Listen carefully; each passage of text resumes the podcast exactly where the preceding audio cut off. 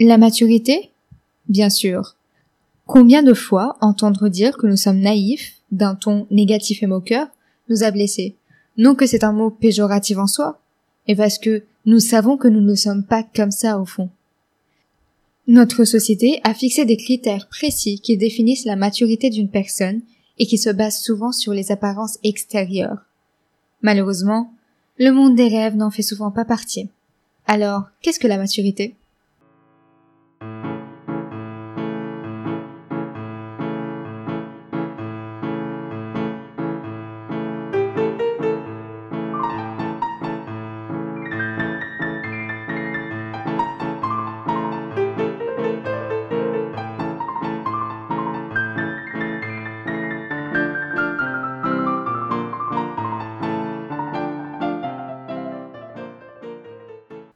La maturité n'est jamais complète.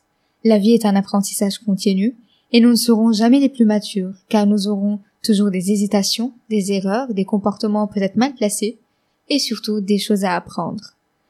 Quand une personne vous prendra de haut en vous disant que vous n'êtes pas assez mature, ayez pitié d'elle, parce qu'elle ne sait probablement pas de quoi elle parle.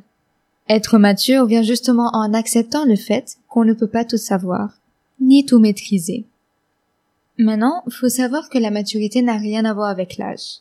Si je veux jouer, chanter, me coiffer les cheveux en donates, manger des bonbons et des sucettes, regarder des films Disney, lire des BD d'Astérix et Obélix, collectionner des figurines des Avengers, rigoler et m'amuser avec innocence, ça ne veut pas dire que je suis moins mature que les autres.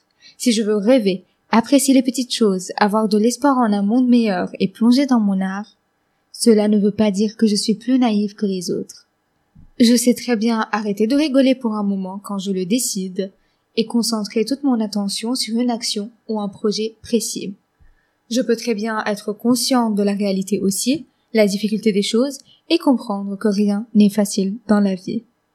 Être innocent n'est pas être naïf.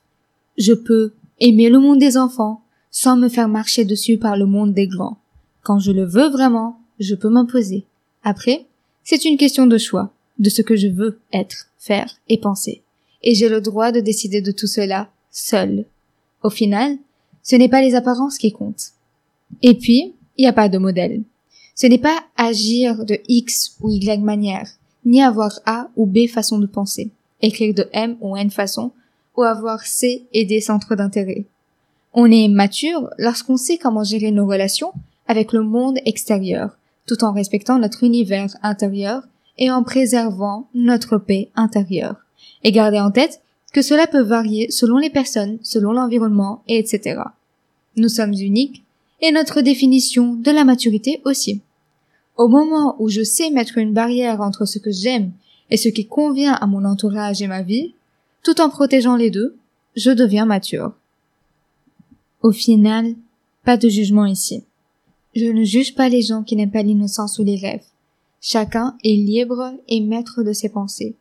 Je ne suis pas la meilleure personne du monde, ni la plus mature, ni vous d'ailleurs. Nous sommes sur cette terre pour apprendre ensemble. Le message que j'aimerais faire passer se résume en quelques mots.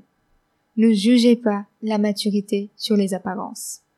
vous aussi, créez votre monde, vos envies, vos rêves, définissez vos principes et soyez maître de votre univers.